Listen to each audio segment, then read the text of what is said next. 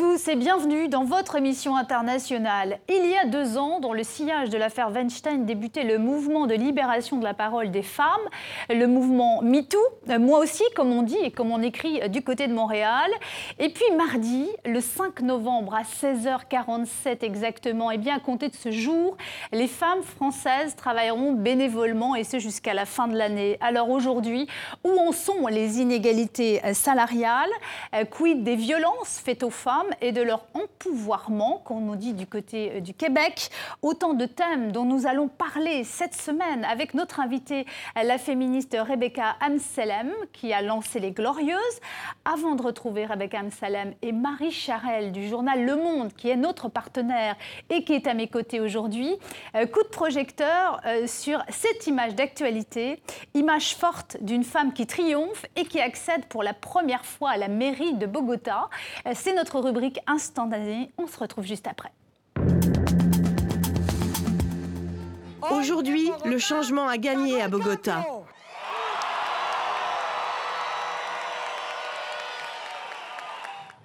À travers la culture citoyenne, l'éducation de qualité, l'égalité, vaincons et dépassons et désapprenons le machisme, le racisme, les discriminations sociales et l'homophobie. Rebecca M. Salem, bonjour. Merci d'avoir accepté notre invitation. Marie-Charles, merci également euh, d'être à mes côtés aujourd'hui pour cette émission internationale. Euh, Rebecca M. Salem, vous êtes féministe, euh, autrice de la newsletter La lettre d'information, comme on dit en bon français, mais aussi du livre Les Glorieuses. Cette image de Claudia Lopez qui devient maire de Bogota, qu'est-ce qu'elle vous inspire?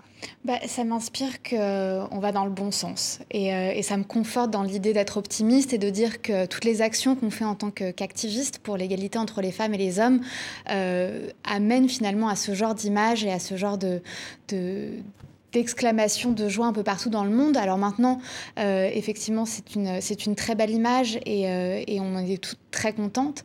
Malheureusement, ça reste une exception. Et on aimerait bien que ce genre d'événement devienne une norme et qu'on n'ait plus justement à exprimer euh, cette joie quand ce genre de choses arrive, tellement ce sera la norme dans notre société. Alors, vous dites c'est une exception, mais comme ça change un peu, puisque si on regarde au niveau notamment européen, Ursula von der Leyen, présidente de la Commission européenne, Christine Lagarde à la tête de la Banque centrale européenne, Sophie Wilmès qui est devenue première ministre belge c'est quand même le signe euh, des temps qui changent. Euh, ce sont des modèles en tout cas inspirants pour les femmes. Ce sont des modèles inspirants et, euh, effectivement les temps changent. Je pense qu'il n'a jamais été aussi bon d'être une femme dans une société qu'en 2019. Et malheureusement, il y a quand même des inégalités qui persistent. Mais le fait d'avoir ces rôles modèles qui sont inspirants, ou c'est du coup, du coup ces, ces, modèles de femmes qui vont un peu paver la voie, euh, fait dire finalement aux jeunes filles notamment qu'elles peuvent faire absolument tout ce qu'elles veulent dans leur vie. Et, euh, et ça, c'est extrêmement important pour la génération qui suit. Marie Charelle. Et pourtant, quand on, quand on écoute Christine Lagarde, donc, qui vient de prendre la tête de la BCE, elle, dit, elle nous a dit il y a quelques jours, même à mon niveau, c'est toujours la même chose. Il y a toujours cette espèce de regard dubitatif et ironique. Il faut toujours faire preuve de sa légitimité. Qu'est-ce qu'il faut pour que même une femme qui occupe une, la, la tête d'une des institutions les plus puissantes du monde il n'y plus c'est toujours ce procès en légitimité. Et pourquoi d'ailleurs On se pose toujours la question pour les femmes et pas pour les hommes.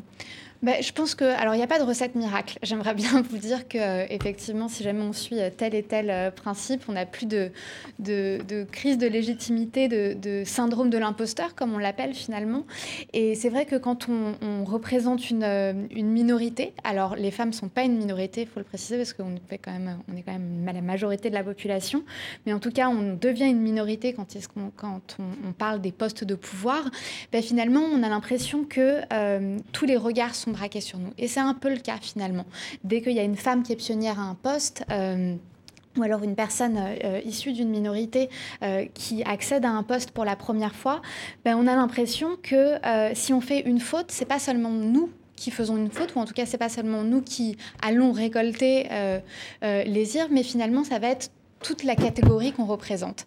Et c'est ça qu'il faut changer aussi. Euh, et je pense que c'est de là que vient aussi le, problème de légitimité. Ce qu'on peut constater aussi, c'est que dans le cas de Ursula von der Leyen, euh, de Christine Lagarde et de Sophie Wilmès, euh, c'est quand même des places, elles arrivent à, ces postes à des moments cruciaux, hein, que ce soit pour l'Union européenne, pour la Banque centrale européenne ou, même pour la première ministre belge.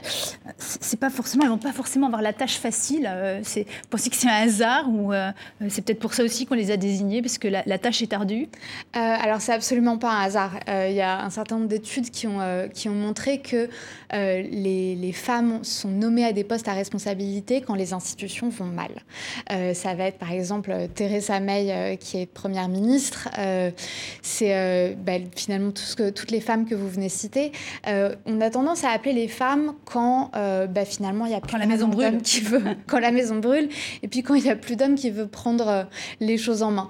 Euh, et, ce qui est intéressant, et c'est ce qu'on voit arriver, c'est qu'une fois que ça va mieux, ben là, tout d'un coup, on, assiste à un espèce de retour en arrière où finalement, ça va être de nouveau un homme qui va reprendre euh, le, poste là où finalement la femme a été pionnière là-dedans. Mais effectivement, c'est un peu le, principe de on appelle les femmes quand ça va pas et puis quand ça va mieux, on, les, on les dégage doucement.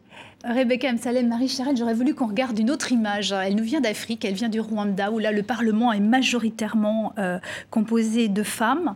Euh, c'est incroyable, le Rwanda, ce petit pays, l'un des plus petits pays d'Afrique, euh, qui sort 25 ans après un, des plus terribles génocides, avec un terrible génocide et l'une des histoires les plus tristes de l'histoire contemporaine. c'est ce petit pays qui montre la voie alors, en matière d'égalité salariale, en tout cas, oui, euh, c'est un des pays où les inégalités salariales entre les femmes et les hommes sont les plus faibles. Et en fait, ça ne vient pas de nulle part. Euh, depuis 1994, depuis le génocide, effectivement, il y a eu une, Tutsis, oui. voilà, et il y a eu une, une, entrée massive des femmes dans le monde du travail.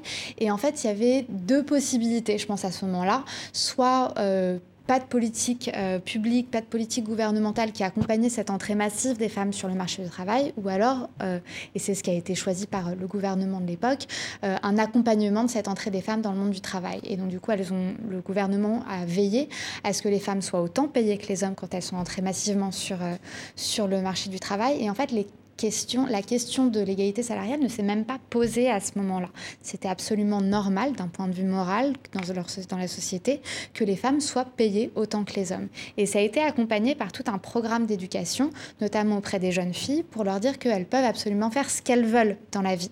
Et en fait, ces deux éléments, ces deux politiques publiques combinées, fait qu'aujourd'hui, on n'est pas encore à l'égalité parce que les femmes gagnent 86 cents pour euh, euh, un dollar euh, que les, hommes gagnent, mais en tout cas, c'est un des pays au monde où les inégalités sont les plus faibles.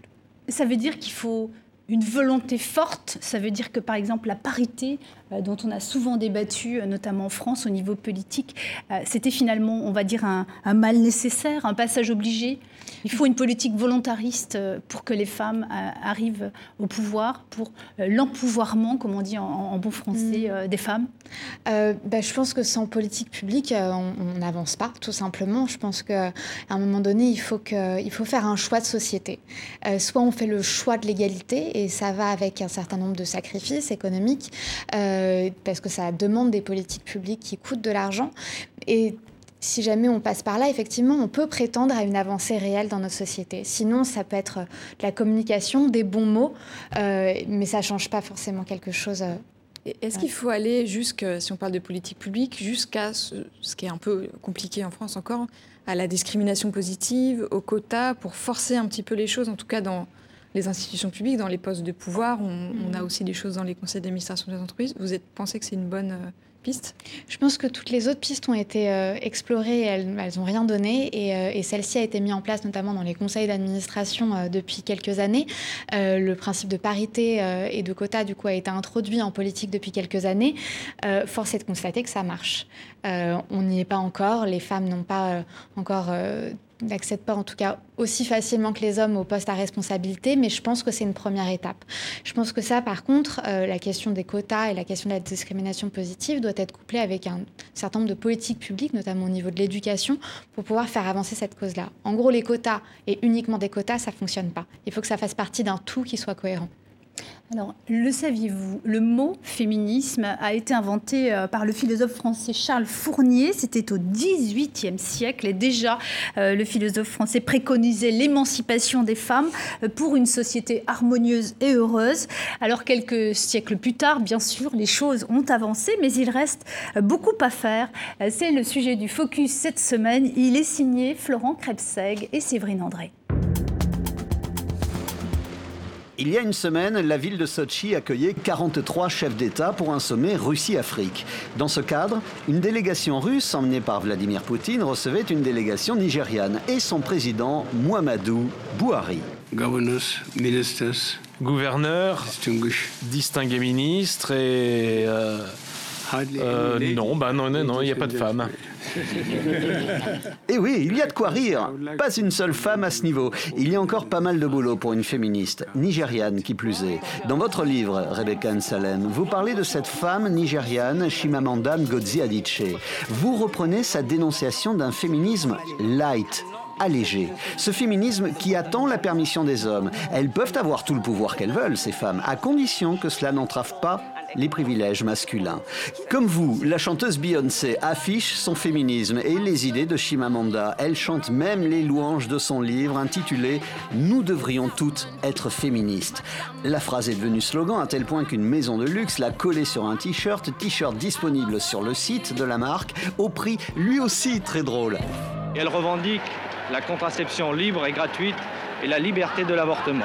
Lorsqu'en France, les femmes descendaient dans les rues pour la pilule en vente libre ou le droit d'avorter, s'imaginait-elle que 50 ans plus tard, le féminisme serait encore à défendre? Qu'en Équateur ou au Maroc, on emprisonnerait encore pour une interruption de grossesse même en cas de viol, s'imaginait-elle qu'en l'an 2019, on dénoncerait un féminisme light? Ou qu'il y aurait encore besoin d'y aller violemment, tout comme les fémènes? Qui dites-vous? Donnent aujourd'hui un visage et des seins au féminisme. Une sainte colère qui donne lieu à l'une des vidéos les plus vues sur les réseaux sociaux ces jours-ci. Celle d'une comique qui, sur une scène new-yorkaise, dénonce la présence dans la salle de l'ex-producteur Harvey Weinstein. Inculpé pour de multiples agressions sexuelles et première cible du hashtag MeToo. Et là, on n'a plus envie de rire. Rebecca M. Salem, qu'est-ce que ça vous inspire, cette image d'Harvey Weinstein? Euh, Pas grand-chose. Euh, ce que je trouve, en tout cas cette image euh, dans, ce, dans ce comedy club qui est extrêmement inspirant, c'est l'image de cette comédienne qui prend la parole sur le fait que ce n'est pas normal que, que, cette personne puisse, puisse assister à, à ce type d'événement.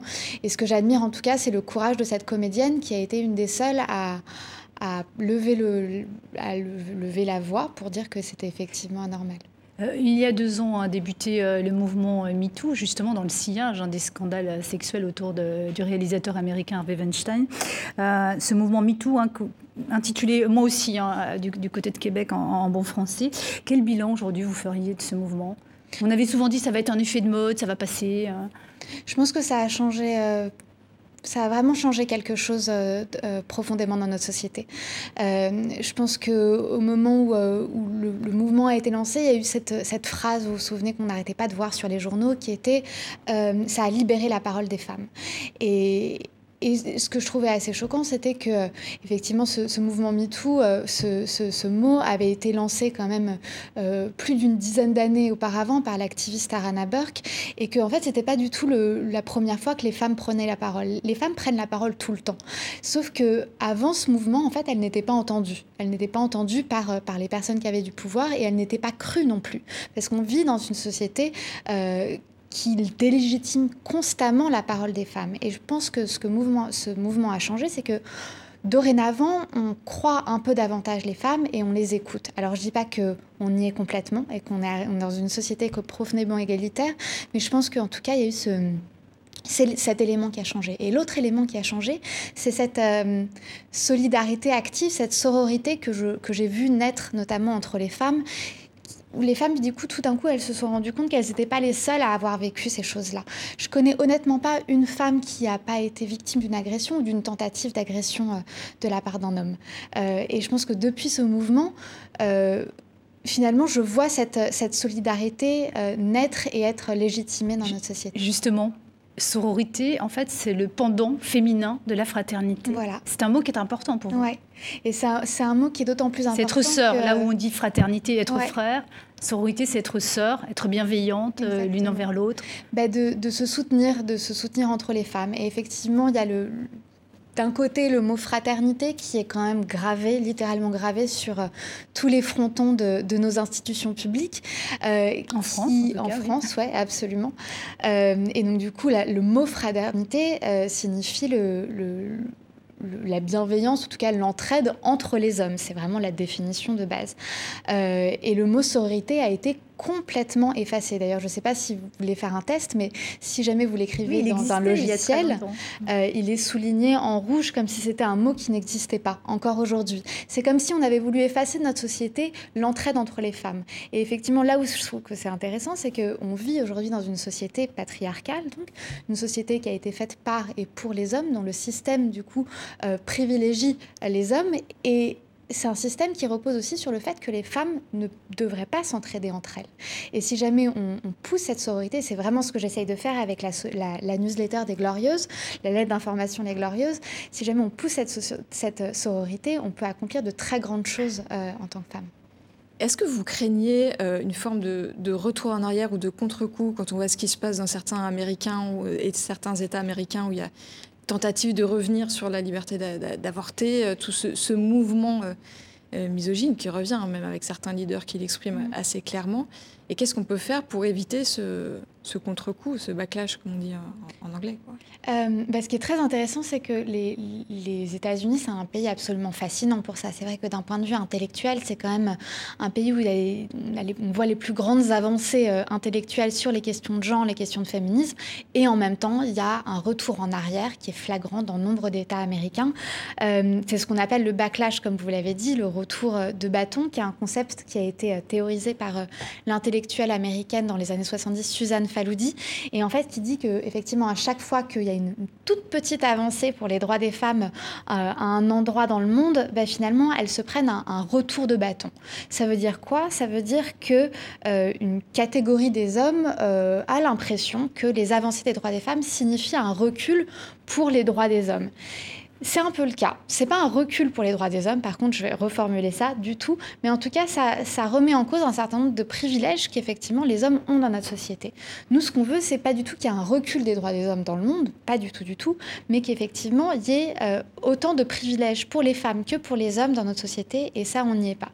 Et ça implique du coup le fait qu'on on vit un retour de bâton. Donc, ce retour de bâton, c'est euh, euh, une montée des populismes, une montée des idées qui veulent remettre en cause le droit à l'avortement les droits des femmes euh, à être euh, égales aux hommes. Et ça implique euh, du coup que, les, femmes, et notamment les activistes, vivent un certain nombre de, et, de violences un peu partout dans le monde. Rebecca Salem, euh, ce qui est intéressant aussi, c'est que c'est aux États-Unis que beaucoup euh, de choses ont été théorisées par les féministes américaines qui, se, qui mettent des mots, euh, notamment sur l'homme-terruption, le man-rupting. pour vous, ce sont des choses importantes, mettre des mots sur ce qui se passe au quotidien dans la vie d'une femme? Mhm. Je pense que, ce, que ce qui n'est pas prononcé n'est pas visible dans nos sociétés. Si on prend un exemple euh, avec le mot féminicide, euh, qui est du coup le, meurtre d'une femme parce qu'elle est une femme, c'est un mot qui était très peu utilisé par euh, les médias français et francophones jusqu'à il y a très récemment. quand on parlait du coup du meurtre d'une femme par son conjoint ou son ex-conjoint, on avait tendance à parler de crime passionnel. On avait tendance à glamouriser, pour utiliser ce, mot, ce, meurtre de, le meurtre de cette femme. Et en fait, ça impliquait euh, le fait qu'on ne légitimait pas le fait qu'il y a un problème dans notre société, qui est que les conjoints et les ex-conjoints sont extrêmement violents euh, avec leurs conjointes et vont même jusqu'à les tuer. Et le fait justement, on est en train de voir justement une, sur les images hein, qui défilent derrière nous euh, les actions des femmes dont on va parler un petit peu plus tard. Mhm. Et le fait du coup de, de nommer ça, donc les féminicides, par exemple, le, les euh, hommes interruptions ou encore euh, euh, les m'explications. Les m'explications, c'est par exemple quand un homme va vous expliquer quelque chose qui vous touche directement en tant que femme et qui va prétendre en savoir davantage. Ça va être un homme qui va vous dire non mais tu peux pas avoir autant mal pendant tes règles, ça fait pas si mal que ça quoi. Et en fait ça, ça, ça existe beaucoup dans notre société. Mais pourquoi? Parce qu'on vit dans un système où les définitions ne sont pas faites majoritairement par les femmes. Et le fait de nommer ces choses-là, ça les rend visibles et ça les légitime dans notre, notre combat. Euh, Rebecca M. Salem, j'aimerais qu'on regarde ensemble justement cet extrait d'une action euh, des Femmes. Euh, elles appelaient à la mobilisation générale contre les féminicides. C'était à Paris il y a quelques semaines. On regarde et on écoute justement l'une de ces Femmes et on se retrouve juste après. Ne sont pas une fatalité, mais bien un fléau que l'on peut endiguer. Le Haut Conseil à l'égalité a estimé le coût pour venir à bout de cette hécatombe en France. Entre 506 millions et 1,1 milliard d'euros. Nos vies sont inestimables. Nous ne voulons plus être plus écoutées, mortes que vivantes. Stop féminicide, pas une de plus Stop féminicide Stop féminicide Stop féminicide Rebecca M. Salem, les, les elles sont souvent critiquées, vilipendées pour leurs actions coup de poing.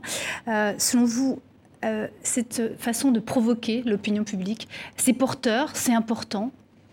Euh, bah, je pense que si elles n'avaient pas provoqué l'opinion publique de la manière dont elles ont fait, on n'en serait pas là, je pense, d'un point de vue du féminisme en France. Je pense que ça a permis d'alerter, de, mettre en lumière un certain nombre d'éléments euh, fondamentaux euh, sur la question euh, du féminisme et, en ça je les soutiens, je les soutiens complètement. On peut comprendre qu'elles dérangent parfois. Est-ce que finalement vous pouvez considérer que c'est parfois contre-productif de déranger au point d'agacer finalement les gens qui peuvent être témoins ou qui, qui, sont censés être sensibilisés justement à ces questions de féminicide? Euh, je pense que notre rôle en tant qu'activiste, c'est de déranger un peu la société. Nous, ce qu'on veut, c'est euh, d'amener la société vers euh, une société un tout petit peu plus égalitaire. ça implique le fait de, déranger, non pas d'un point de vue négatif, mais en tout cas de, pousser à la réflexion sur quelque chose qu'on pensait normal, et c'est ce que je fais dans la newsletter des Glorieuses toutes les semaines, c'est que je vais parler d'un sujet a priori anodin et je vais dire bah, regardez, en fait, ce sujet-là, on peut le regarder avec le, prisme du féminisme de manière, du coup, un, peu différente que ce qu'on a pu penser jusqu'à présent. Et effectivement, ça dérange. Euh, et c'est normal. Et l'idée, c'est pas de dire, par contre, aux personnes quoi penser, comment penser, mais de donner d'autres outils qui peuvent leur permettre de, faire évoluer leur, leur point de vue.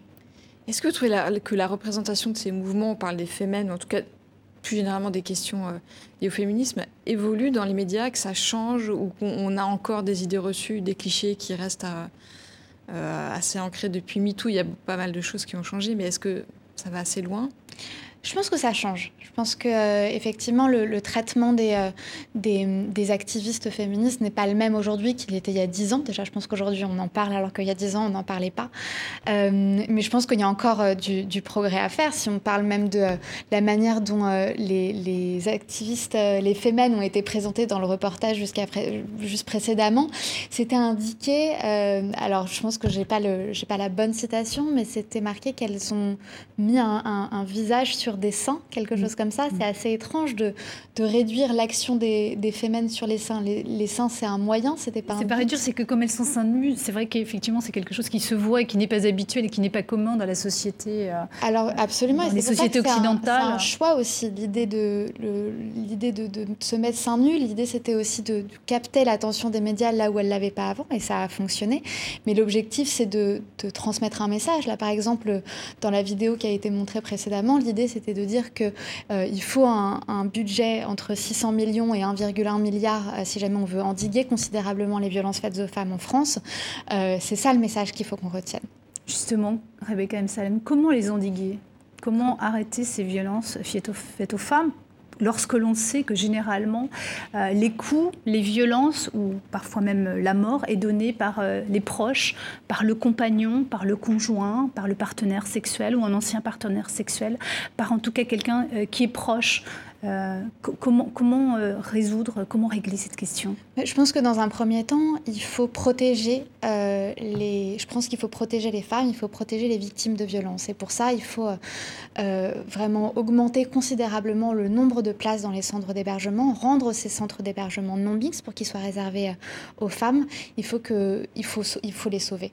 Aujourd'hui, il n'y a pas suffisamment de moyens qui est mis en place par le gouvernement français pour protéger considérablement les, victimes de violences. Et c'est pour ça que seul, seulement sur l'année 2019, alors que l'année n'est même pas terminée, on en est à 125 féminicides. Les recommandations euh, aujourd'hui dans le Grenelle, pour vous, elles ne sont pas suffisantes? Euh, Alors, j'ai pas lu toutes les propositions euh, qui ont été faites, euh, mais il y a un certain nombre de propositions qui sont suffisantes. Le fait, par exemple, d'augmenter le nombre de places dans les centres d'hébergement, c'est suffisant.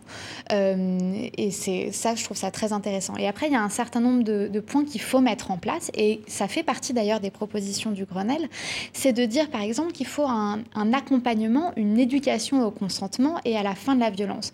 Un homme qui a été violent envers sa conjointe, son ex-conjointe, euh, n'est pas un homme qui sera peut être violent toute sa vie envers sa conjointe ou son ex-conjointe. Il peut y avoir un accompagnement pour sortir ces hommes de cette violence et de ce qu'on appelle la masculinité toxique. Parce que quand on parle de violence faite aux femmes, on a tendance à oublier qu'on parle de violence faite aux femmes et commise par les hommes. Il faut appeler finalement un chat un chat, mais ça ne veut pas dire que tous les hommes sont violents, loin de là, mais ça veut dire qu'il existe aujourd'hui dans notre société une masculinité toxique qui fait que les hommes se sentent obligés d'être violents. Et par ailleurs, il n'y a pas d'éducation euh, à l'école à la notion de consentement. Il faut qu'on apprenne aux garçons et aux filles, mais aux garçons en premier lieu, le consentement. Ça veut dire que si jamais une fille ne dit pas oui à une, euh, à une relation sexuelle, ça veut dire qu'elle dit non. Euh, si jamais il y a un certain nombre d'éléments qui doivent être mis en place pour éduquer les jeunes au consentement aujourd'hui.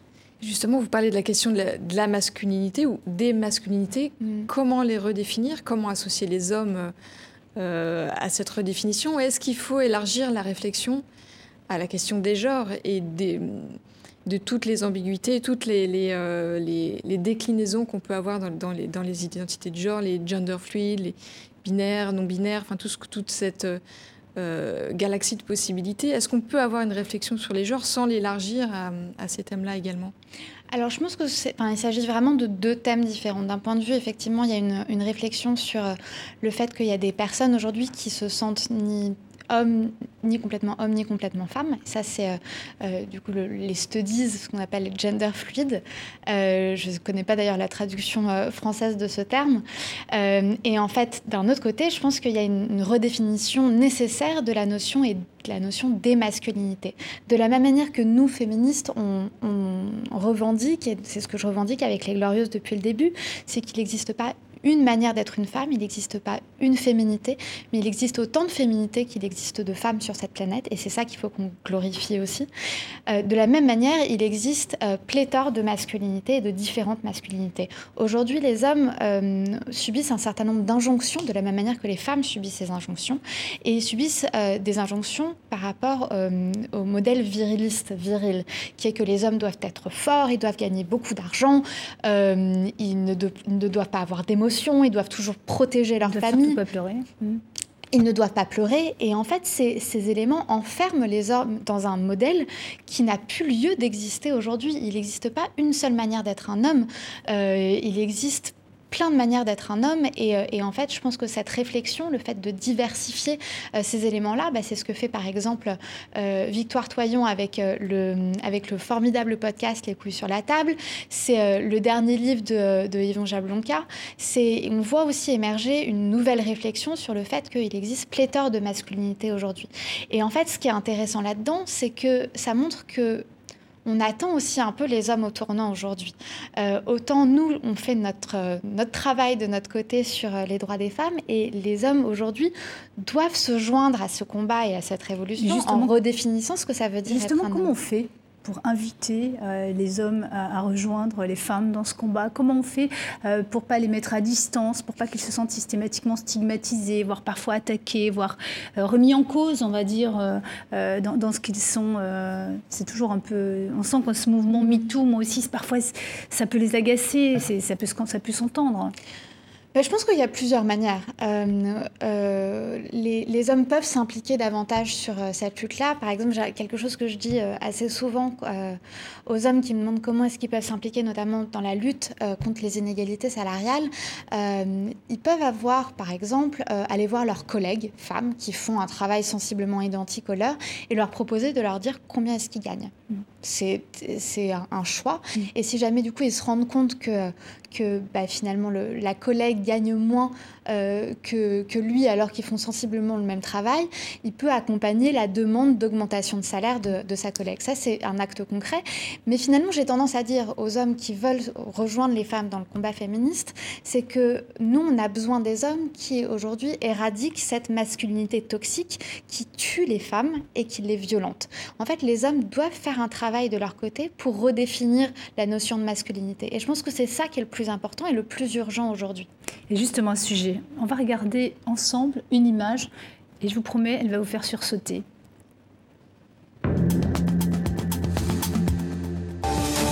La médaille d'or, la flamme, Marianne, réunie pour la première fois de l'histoire derrière une même identité olympique et paralympique.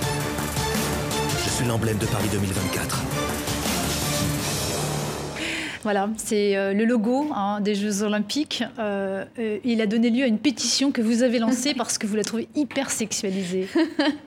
c'est vrai, et en fait, j'ai écrit la, newsletter en commençant que en fait, ce logo est fondamentalement moche, mais c'est pas le sujet. c'est une question de goût. et en fait, effectivement, je voulais mettre en lumière le fait que ce logo alors, a pour objectif de rappeler un, une certaine nostalgie, un, passé, le Paris des années 20, comme ça a été dit par, euh, ses créateurs. Euh, et ce que je voulais mettre en avant, c'était que c'était sexiste pour les femmes parce que ça avait tendance à objectifier les femmes, et notamment c'est la petite bouche. Je ne sais pas si on peut remettre euh, le mm. logo, mais c'est cette petite bouche et c'est cette, euh, cette, euh, cette, coiffure qui, mm. voilà, mm. qui fait que on a l'impression que c'est une, une, jeune femme de, de, cabaret des années 20 qui, qui est censée représenter finalement Marianne, qui est quand même notre symbole national. et en fait, ce que je trouvais intéressant, et, c'est pour ça que finalement ça m'a poussé à, à, proposer un, un, changement de logo, c'est que déjà la, la, communauté internationale était d'accord sur ce sujet, sur le fait que c'était quand même scandaleux qu'on représente Marianne de cette manière-là et que euh, ça représente euh, une femme de cette manière-là mais surtout que l'objectivation de, euh, des femmes et le fait de les montrer en tant qu'objets sexualisés a des effets désastreux sur les femmes. Et si jamais on voit ce logo pendant les cinq prochaines années dans l'espace public, ça a des effets désastreux notamment sur les adolescentes. Vous, avez, vous pensez que vous avez une chance de gagner face au comité d'organisation ah euh, Paris 2024 euh, Vous pensez qu'ils peuvent changer de logo? Je pense, alors techniquement, j'ai regardé, c'était possible, ils peuvent changer de logo. Ça a été le cas par exemple avec les Jeux olympiques de, de Tokyo. Euh, parce que, alors ça, pour le coup, c'était un peu différent, mais c'était une affaire de plagiat. Donc, euh, c'est pas exactement la même chose. Donc, techniquement, c'est possible qu'ils changent d'avis. Et j'espère qu'ils vont entendre, alors si c'est pas ma pétition, euh, les articles dans des, dans des journaux un peu partout dans le monde qui sont d'accord avec le fait que c'est un peu gênant d'avoir à la fois ce côté nostalgique et ce côté sexualisé genre d'une femme dans, un, dans les Jeux Olympiques. L'appel est lancé en tout cas. Marie Ça, ça soulève la question, comme vous le disiez, de l'hypersexualisation de l'image de la femme qui est mm. aujourd'hui partout, dans toutes les publicités, dans, la musique, la mode, la musique. Euh, là aussi, est-ce que est-ce qu'il faut une action des pouvoirs publics de dire, bah, euh, euh, je sais pas, réguler la question? Est-ce qu'il faut attendre que les acteurs eux-mêmes fassent signe de, de, bonne volonté et changent? Mais on voit que c'est très très lent. Et puis la mode, on a régulièrement des déclarations, on va prendre des mannequins moins, et puis en fait les choses changent très lentement. Qu'est-ce qui mm. Qu'est-ce qui peut faire que ça bouge un peu plus vite là aussi? Vous pensez, que c'est le euh, vous pensez que c'est le client, par exemple, puisque là, on est quand même en train. C'est des, des, produits qui se vendent. Vous pensez qu'il faut que ce soit euh, les personnes à qui l'on vend qui influent euh, pour amener les créateurs à changer Ou est-ce qu'il fait qu'il y ait une décision effectivement politique Il faut que ce soit le politique qui s'en mêle? Bah, je pense que c'est un peu tous les acteurs qui doivent s'en mêler et, et, je pense que les consommateurs et les consommatrices s'en mêlent déjà. ils font part de leur mécontentement, notamment sur les réseaux sociaux, quand finalement une marque ne respecte pas un, un, principe que en tout cas qu'on met en avant dans notre, dans notre société et, que ces personnes mettent en avant dans leur, leur, combat plus personnel. Donc je pense que les consommateurs et les consommatrices ont un réel pouvoir de changement et je pense qu'elles le mettent en œuvre sur les réseaux sociaux. Mais je pense que les pouvoirs publics doivent suivre aussi. Par exemple, la ville de Paris a, fait passer une mesure qui dit que euh, on ne peut plus y avoir de publicité sexiste dans l'espace public. Et ça, je pense que ça, passe par ce type aussi de, mesures si on veut vraiment endiguer le fait qu'il euh, existe euh, de, pléthore d'images objectivées, sexualisées des femmes dans, l'espace public. Donc je pense que c'est à la fois euh, les consommatrices et les consommateurs, les pouvoirs publics et puis les entreprises aussi. les entreprises aujourd'hui sont responsables de ce type de choses. Elles ne peuvent plus montrer une femme, une, une femme d'un point de vue objectifié. Dans votre livre, vous écrivez euh, On ne naît pas féministe, on le devient. Vous racontez euh, euh, que vous êtes devenu comme si c'était par conversion. Vous êtes converti au féminisme. c'est facile à vivre, la vie d'une féministe, d'une jeune Ça dépend des jours. la plupart des jours, c'est facile à vivre. Et c'est ça que, que, je trouve absolument passionnant dans mon travail. C'est que j'ai l'impression de contribuer, alors de manière complètement infime, mais au fait qu'on avance un peu dans nos réflexions et que on, on tend vers une société un petit peu plus égalitaire. Et il y, a énormément de, moments de joie, de moments euh, où on se dit bah, qu'on a réussi à, faire changer un peu les choses. Euh, et après, effectivement, c'est pas c'est pas facile. Mais vous meniez un doctorat, euh, vous avez réalisé une thèse sur la culture des musées, mm-hmm. une thèse en tout cas en économie de la culture. comment comment s'est passée cette conversion au féminisme Qu'est-ce qui, a changé comme ça dans votre vie pour que vous deveniez féministe et finalement abandonniez euh, euh, vos, études? Euh, Alors, je n'ai pas abandonné mes études parce que j'ai passé mon. Vous continuez d'enseigner à la Sorbonne. Et alors, je j'enseigne plus aujourd'hui, je suis docteur en économie. Mais ce que je raconte dans mon livre, c'est que, comme nombre de femmes, on vit des des, des, micro, des, micro événements au quotidien, des, anecdotes, et on a l'impression que c'est insignifiant, on a l'impression qu'on est la seule personne euh, à l'avoir vécu. Ça va être des, regards euh, étranges dans l'espace public, ça va être euh, un certain nombre d'éléments. Finalement, on se rend compte qu'il y a que les femmes qui les vivent, et j'imagine que vous aussi, vous les avez vécues.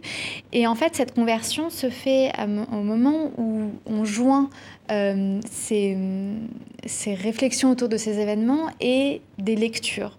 Donc ça va être un certain nombre de lectures que j'ai faites, que ce soit dans des médias, ça va être euh, d'autres œuvres euh, littéraires, philosophiques, économiques, sociologiques, où il va y avoir cette jonction dans notre tête, on se dit ah bah finalement un, je suis pas la seule à avoir vécu cette, euh, cet événement. C'est un, phénomène de société et, euh, et c'est pas uniquement un phénomène euh, qui me touche que moi.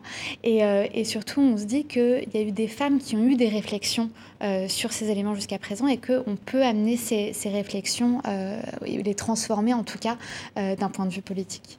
Et finalement, c'est quoi pour vous être féministe? Qu'est-ce que ça veut dire? Et est-ce que on peut être femme et ne pas l'être?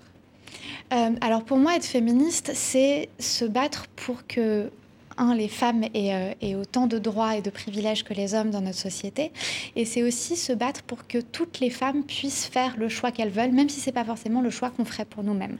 C'est d'être dans une société de choix. Et on ne l'est pas encore aujourd'hui.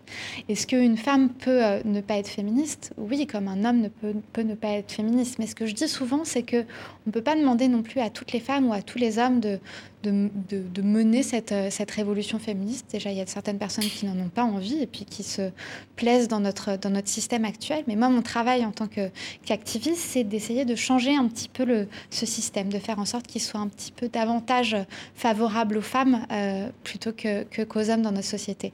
Et être féministe, c'est pas être contre les hommes, c'est ce que j'entends beaucoup. Euh, ah, t'es féministe, ça veut dire que t'aimes pas les hommes, c'est pas du tout le cas.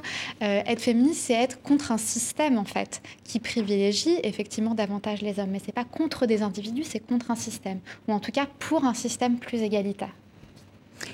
Rebecca Msalem, vous êtes franco-canadienne, euh, vous n'avez pas vécu au Canada, euh, mais justement en Alberta, les femmes pourront connaître le passé violent euh, de leur conjoint ou de leur partenaire ou de leur compagnon.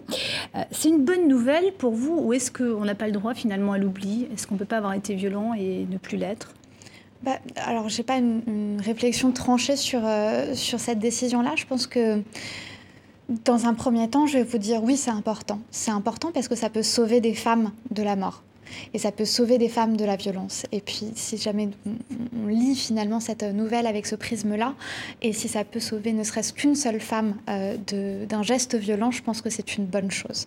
Ce que je pense aussi, c'est que, et c'est ce que je vous disais précédemment, c'est pas parce qu'on a été violent une fois qu'on doit toujours l'être euh, et, qu'on le serait toujours. Je pense qu'on peut vraiment sortir du cercle vicieux de la violence, mais ça nécessite un accompagnement, notamment de la part des pouvoirs publics, pour accompagner ces hommes qui ont été auteurs de ces violences-là.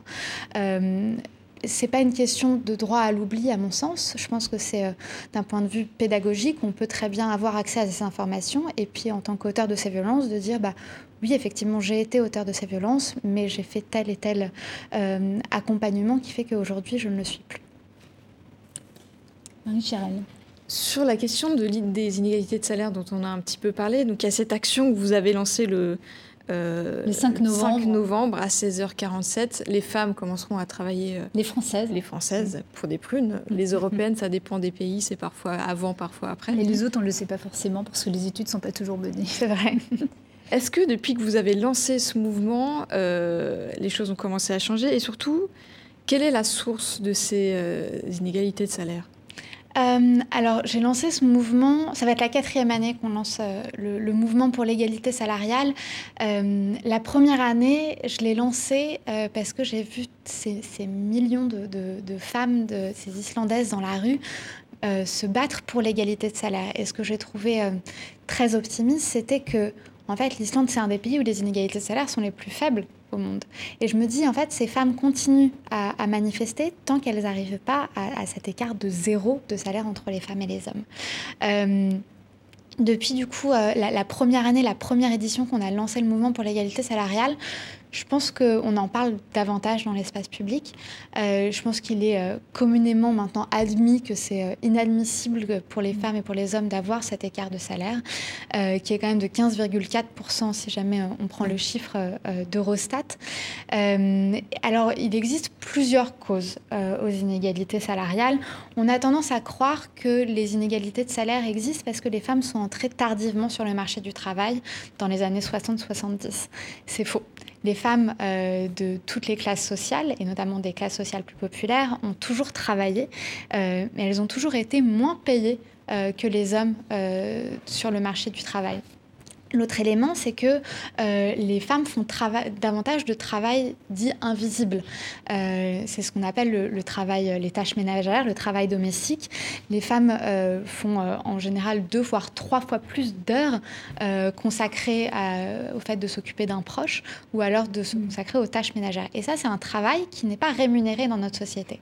Je pense que c'est un vrai choix de société qui est de dire que les femmes ne sont pas rémunérées pour un certain nombre de travaux qu'elles font et quand elles font le même travail qu'un homme, elles sont encore euh, moins bien payées que la transparence des salaires. Pour vous, c'est l'une euh, des premières choses à faire parmi la liste euh, des méthodes que vous pouvez préconiser?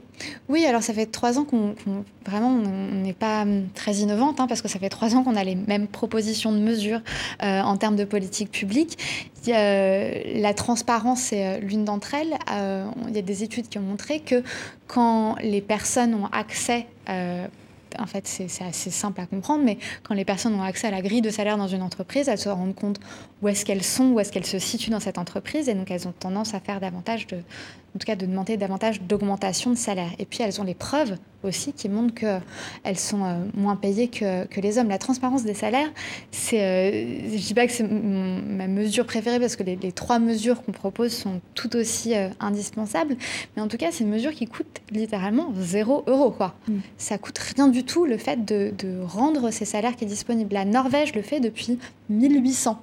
Euh, depuis euh, plus de deux siècles et c'est un des pays où il y a le moins d'inégalités salariales euh, dans le monde.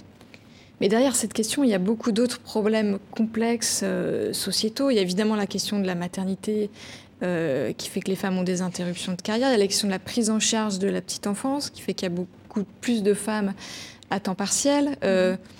par quel bout il faut, il faut prendre le, problème? En plus, la situation peut être très différente selon les États où il n'y a pas forcément le même, le même taux d'emploi. Quel est le chantier prioritaire si on élargit la réflexion à ces cette dimension plus sociétale euh, alors, en ce qui concerne la question de la maternité, euh, il y a deux éléments effectivement qui contribuent très fortement euh, à l'écart de salaire entre les femmes et les hommes, au fait que les femmes prennent davantage un temps partiel ou le fait déjà qu'elles partent en, congé maternité.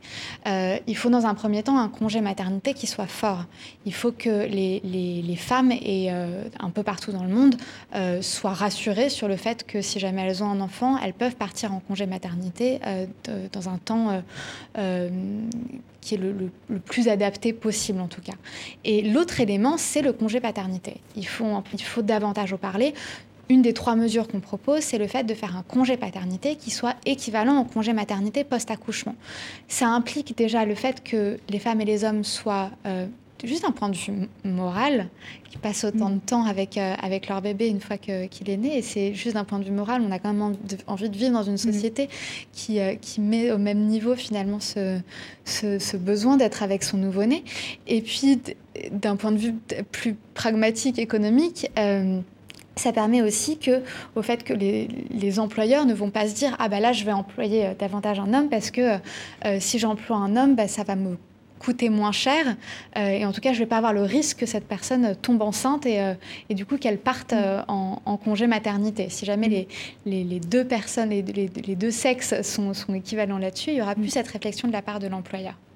Il y a un sujet dont on parle beaucoup euh, en France euh, ces derniers temps, c'est la question du voile. Euh, le Sénat hein, justement a voté une loi, le Sénat français qui interdit aux femmes qui accompagnent les enfants en sortie scolaire de porter le voile. Alors cette loi, elle n'a aucune chance a priori d'être entérinée par l'Assemblée nationale. Et cette image du voile, on va dire que comme dans un étrange paradoxe, il y a aussi celle de ces femmes en Iran, de certaines femmes en Iran qui tentent de l'enlever. quelle est votre position, vous sur cette question du voile bah, je pense que être féministe, c'est à la fois se battre pour que les femmes en Iran qui veulent retirer leur voile puissent l'enlever, et à la fois euh, se battre pour que les femmes en France, par exemple, qui veulent mettre le voile, puissent le mettre.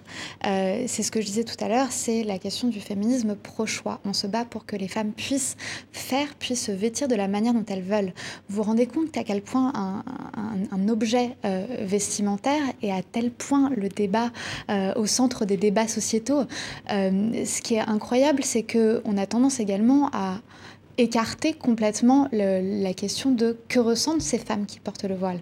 Euh, et si jamais je, peux mettre l'emphase sur un point, on a tendance à parler des femmes voilées dans les médias, euh, notamment francophones, ce qui place d'emblée euh, les femmes dans une position victimaire. Voilée, ça veut dire que c'est au passif, alors que c'est des femmes qui portent le voile, qui ont fait le choix de porter ce voile. Quand elles sont dans des milieux où les hommes dominent, où les hommes sont très présents, où les hommes décident pour elles, vous pensez qu'elles ont toujours le choix?